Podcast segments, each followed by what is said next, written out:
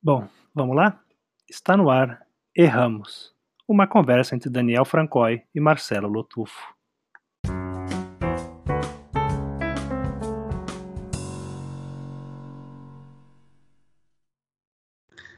Bom, voltando com Erramos aqui, nosso episódio semanal, com um pouco de atraso hoje, é, gravando domingo à tarde, algo inédito para a gente aqui. Mas enfim, como é prática, a gente começa falando do, do que os, os leitores, os ouvintes falaram durante a semana. E eu e o Marcelo, no episódio passado, a gente estava meio que discutindo a relação, se continuava o podcast ou não, se fazia mais um, alguns episódios. E um ouvinte sugeriu que fizesse um reboot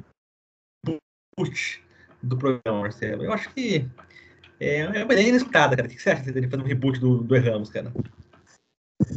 Uai, Acho que é um caminho, é um caminho. Eu fico na dúvida, porque assim, é, o grande problema, na verdade, é que esse negócio de ser podcaster é PJ, né? Então a gente não tem férias remuneradas. É, então isso gera um problema, porque no fundo eu acho que a gente precisa de descanso, entendeu? Então ou encerra e volta depois, faz uma pausa, mas podemos considerar quando voltar, né? A gente volta no reboot, aí, num formato novo, para é, para não perder né, a audiência, porque o ineditismo sempre traz algo aí. Senão fica essa coisa aí que o, o Luciano Huck entrou no programa do Faustão, ninguém nem percebeu que mudou direito, porque ficou tudo igual, entendeu? É, Domingão do Huck, entendeu? passou de Domingão do Faustão, que rimava, para Domingão do Huck, eu não entendi isso, entendeu? Achei que assim, faltou Faltou um reboot, faltou um reboot de verdade. É, é, na verdade tem o reboot e o revival, né? O reboot não daria certo, né? Porque o reboot teria que ser o novo Daniel e o novo Marcelo, cara. E o Ramos, acho que somos só nós, né, cara? O revival seria daqui de voltar para o Ramos daqui uns 15 anos, assim, cara, com nossos fãs já com um pouco mais velhos, assim, aquela nostalgia do passado, né, cara? A gente pode fazer de tirar umas férias, assim, e tudo mais. Agora, quanto ao Domingão do Hulk, Domingão do Faustão, cara, olha, eu nem sei o que falar sobre isso, cara. Eu, Há muito tempo eu não vi, não vi Domingão do Faustão, cara. Eu gostava de ver as Olimpíadas do, do Faustão lá, cara. As, cacetadas, não? As, as vídeos cacetadas eu gostava de ver. E bem quando começou, tinha o, o caminhão do Faustão. Você lembra do caminhão do Faustão? Lembro, distribuía prêmio, né? Distribuía prêmios. Aí um, uma das primeiras cidades que, que ele veio foi Ribeirão Preto, assim, minha, minha família tinha mandou, tipo assim, 500 cartas, assim, cara, e... Mas não ganhamos nada não, cara, a gente ficou vendo lá, cara, a gente ficou preenchendo cartas, assim, eu lembro que fiquei ajudando, eu tinha uns, 10, uns, uns, uns 8 anos, assim, Fiquei tentando a, a colar os envelopes assim, cara, mas aí vi aquele caminhãozão assim e ganhou uma pessoa que não era gente, cara. Acontece, mas não pode existir, entendeu? Mas, mas eu acho que pode ser, né? A gente faz uma pausa depois do episódio 40, entendeu? Para elaborar os novos quadros do programa e aí volta numa no, com força renovada, entendeu? Exatamente. Eu acho que se você for ver, né, nós somos 32 mais 8 episódios, vai dar no final do ano. A gente até pode, se os ouvintes tiverem sugerir quatro, sugerir opções aí de, de como a gente pode renovar o erramos, está sempre à disposição da, de dicas aí, Marcelo, porque de fato nós estamos um pouco cansados, né? Não, tá, mas acho que é, é o é o efeito né, do, desse ano que não acaba, da, da pandemia e tudo, e também de, do efeito Brasil, né? Que vai pesando. Acho que a gente está cansado mesmo. Mas não é culpa, não. não. é culpa dos ouvintes, isso que eu quero dizer, entendeu? Não, não, os ouvintes eu, eles são maravilhosos. Mas eu acho que essa é uma boa dica, Daniel.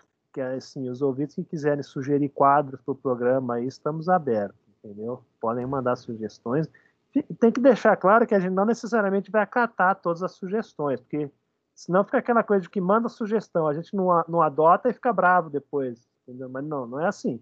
Pode mandar sugestão, mas é uma sugestão. A gente pode ou não acatar. Exatamente, porque nós temos certas limitações, limitações de dicção, limitações de, de cara de pau, assim, e tudo mais. Então a gente vai, dentro que a gente pode fazer, a gente pode acatar. De repente, não tem um selo de qualidade de ramos, a gente não acata, né, cara? Não, com certeza. Tem, também tem uma coisa de tempo, né? Às vezes a gente, a gente tem o nosso ritmo de fazer as coisas aqui, às vezes um quadro não se enquadra nisso. Perfeito. Mas cara. acho que é isso. Bora ler uns poemas? Vamos lá, cara. Vamos começar meus poemas, cara. É, posso começar eu hoje, cara? Pode, pode. Bom, eu vou começar a ler um poema daquele poeta Yehuda Mikai, um poeta israelense. E é um poema, eu acho bem bonito o poema, depois a gente comenta sobre ele. chama. A tradução é do Moacir Amanso. O livro foi ano passado pela, pela editora Bazar do Tempo. E chama-se o poema Fonte de Soufflé nas Montanhas da Judéia. Vamos lá então. Levei meus dois amigos para encontrar a fonte que uma vez, nos dias de poeira tristeza, saciou minha sede. Os canos levavam suas águas a lugares preparados para a justa distribuição. Os anos que passaram absorveram o cheiro das plantas regadas e as palavras que as escreveram descrevem coisas duras e mortas. Cuidado, área de saudades. É tão fácil ser louco, se tiras de quem lembra sua memória, de quem olha a paisagem, a paisagem que ele olha, de quem conversa aquilo que quem conversa e de quem reza o seu Deus. Não encontramos a fonte, mas encontramos no fim do caminho camadas de repouso, o descanso da pedra sobre a terra e o descanso da cabeça sobre ela e o descanso do céu sobre essa cabeça cansada. Cuidado, área de saudades. Esse é o poema, Marcelo. E aí, por que, que você gosta desse poema? Por que, que você trouxe ele? Eu queria ler algo do Yehuda, né? Então hoje eu peguei o livro dele antes do programa, fiquei dando uma folheada, assim, meio que re reli o livro dele. E eu gosto muito das imagens desse poema, do, desse sentimento de, de tentar reencontrar uma fonte que matou a sede num tempo de poeira, num tempo de tristeza, num tempo de exaustão, e buscar é, o que foi fonte, o que foi o fim dessa, desse período difícil, não encontrar e eu gosto muito desse terceiro estrofe também, do que é tão fácil ser louco, né? Se você tira de, se você tira de quem lembra a sua memória, de quem olha a paisagem, tira, tira a paisagem, de você tirar de quem conversa com quem conversa, ou seja, você vai se perdendo de si mesmo, né? E é, dá um pouco dessa ideia da nossa exaustão, de tanto de tentar buscar um fim para a sede, um fim para o cansaço, como tá tentando voltar a um lugar que a gente não, não existe mais, cara. Eu acho muito legal assim, isso. Foi uma, é, uma, é uma poesia do Maridê muito forte, assim, que remete tudo, sobretudo a cansaço, cara. É, poesia do deserto. Só pode ser árido. Exatamente, é uma poesia muito dura.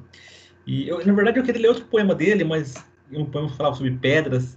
Mas eu, eu li esse hoje e eu lembrei muito deles, cara. E o mundo é isso, né? Tá povoado de áreas de saudades, áreas de, de fontes secas, né? Sim.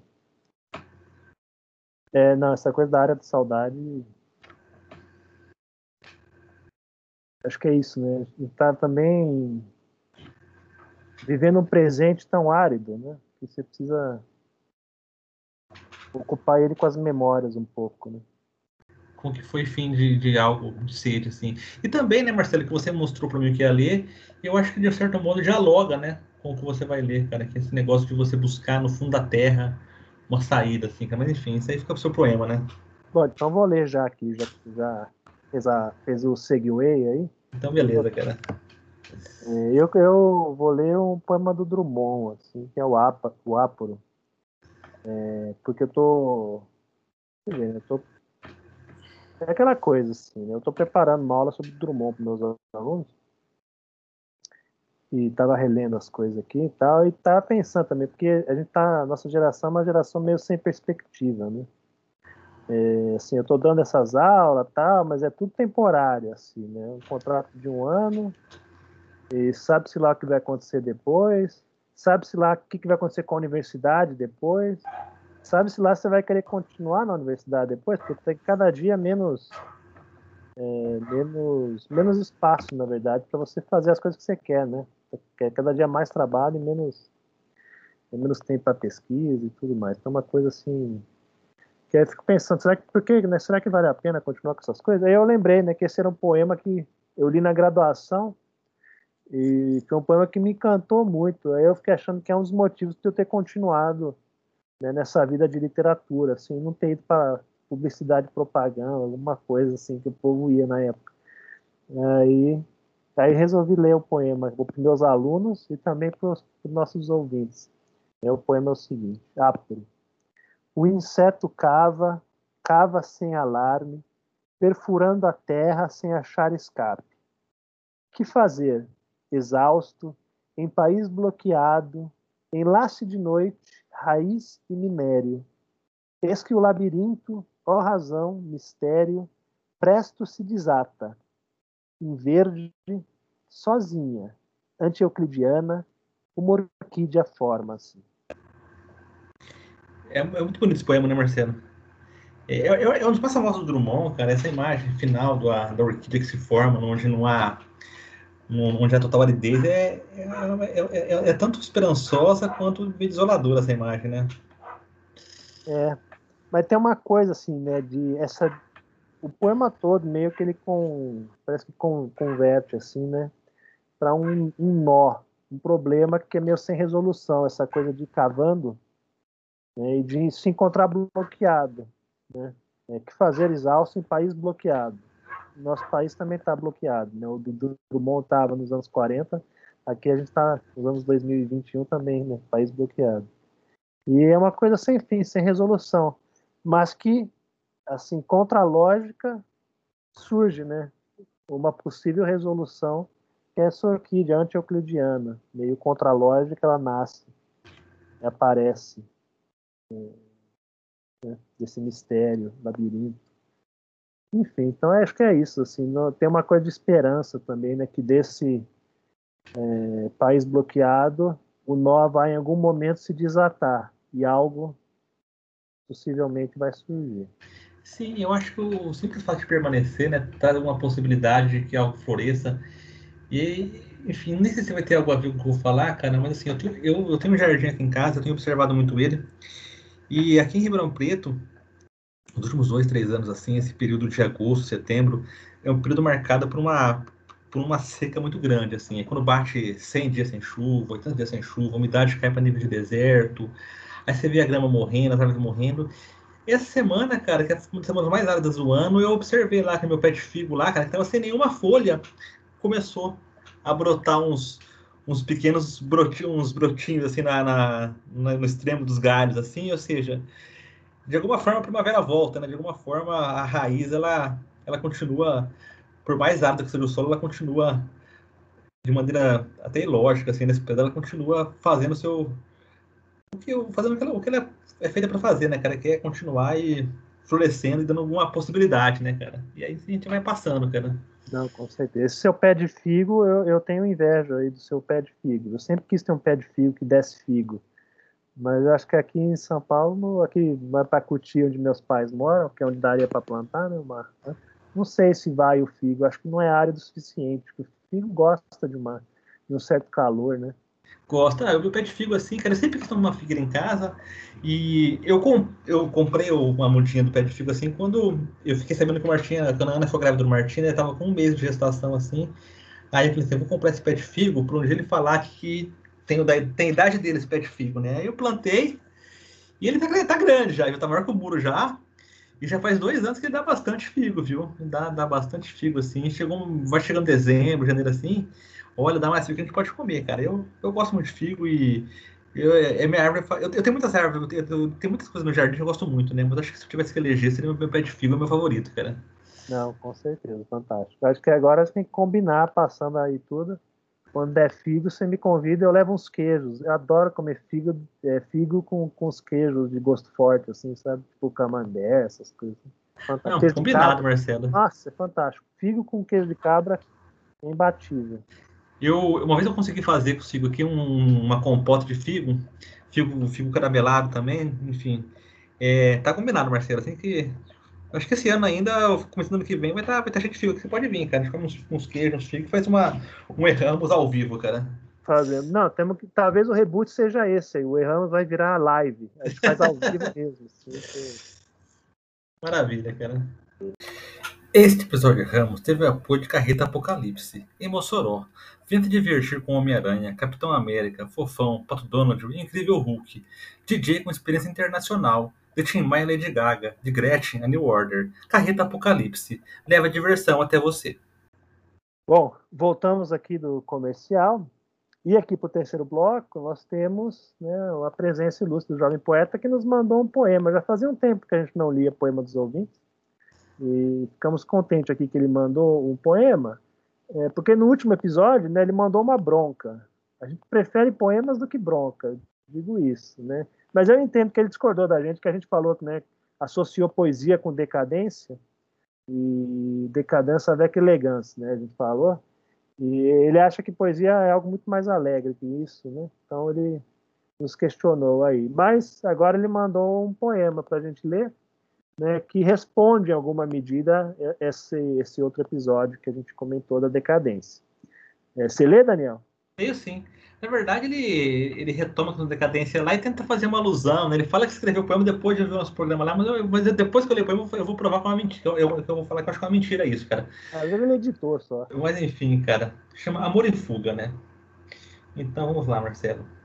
Motel Vesúvio, Motel Diamond 2, Motel Deslize, Motel Cochicho, Motel Absinto, Motel Sonhador, Motel Sedução, Motel Excalibur, Motel Sexag, Motel Alvorada, Motel Arkham, Motel A Bela da Tarde, Motel A Casa Blanca, Motel Corpos Ardentes, Motel Desire, Motel Love, Motel Amor, Motel Cleópatra, Motel Matahari, Motel Joana Dark, Motel A2, Motel Hora H, Motel Medieval, Motel Tiffany, Motel Miami, Motel Dubai, Motel Versalhes, Motel Coliseu, Motel Bovary, Neon Vermelho, Motel Capitu, Motel Casanova, Motel Éden, Motel A Fruta Perdida, Motel Taj Motel Taj Mahal, Motel Pompeia. Aquele chalé de pescadores fora de temporada, diante da montanha, de um braço raso de água, em que almoçamos nambares magros, sob o luar. Esse é o Marcelo, esse é o poema, Marcelo. Uma, uma numeração de motéis, cara. Eu acho que ele já tinha esse poema pronto, só colocou, só colocou o motel Dubai, assim, que a gente falou de motel, ele falou, falou, falou assim, ó, escrevi, escrevi pensando em vocês, cara, sabe? Aí depois da Motel Dubai, Motel Miami, que a gente mencionou e falou que falou e pensou na gente, cara. Acho que foi um truque que ele usou aí, cara. Pode ser, pode ser. Mas ele tá antenado, é um rapaz antenado. Sabe que essa coisa de poemas listas, teve uma época que tava muito na moda isso, né? Todo mundo fazia poema lista. É. Tá na moda ainda, né, Marcelo? Tá na moda. Agora eu fiquei meio na dúvida, porque motel, pelo menos aqui, né? É curioso, porque meus pais moram em Cotia, né?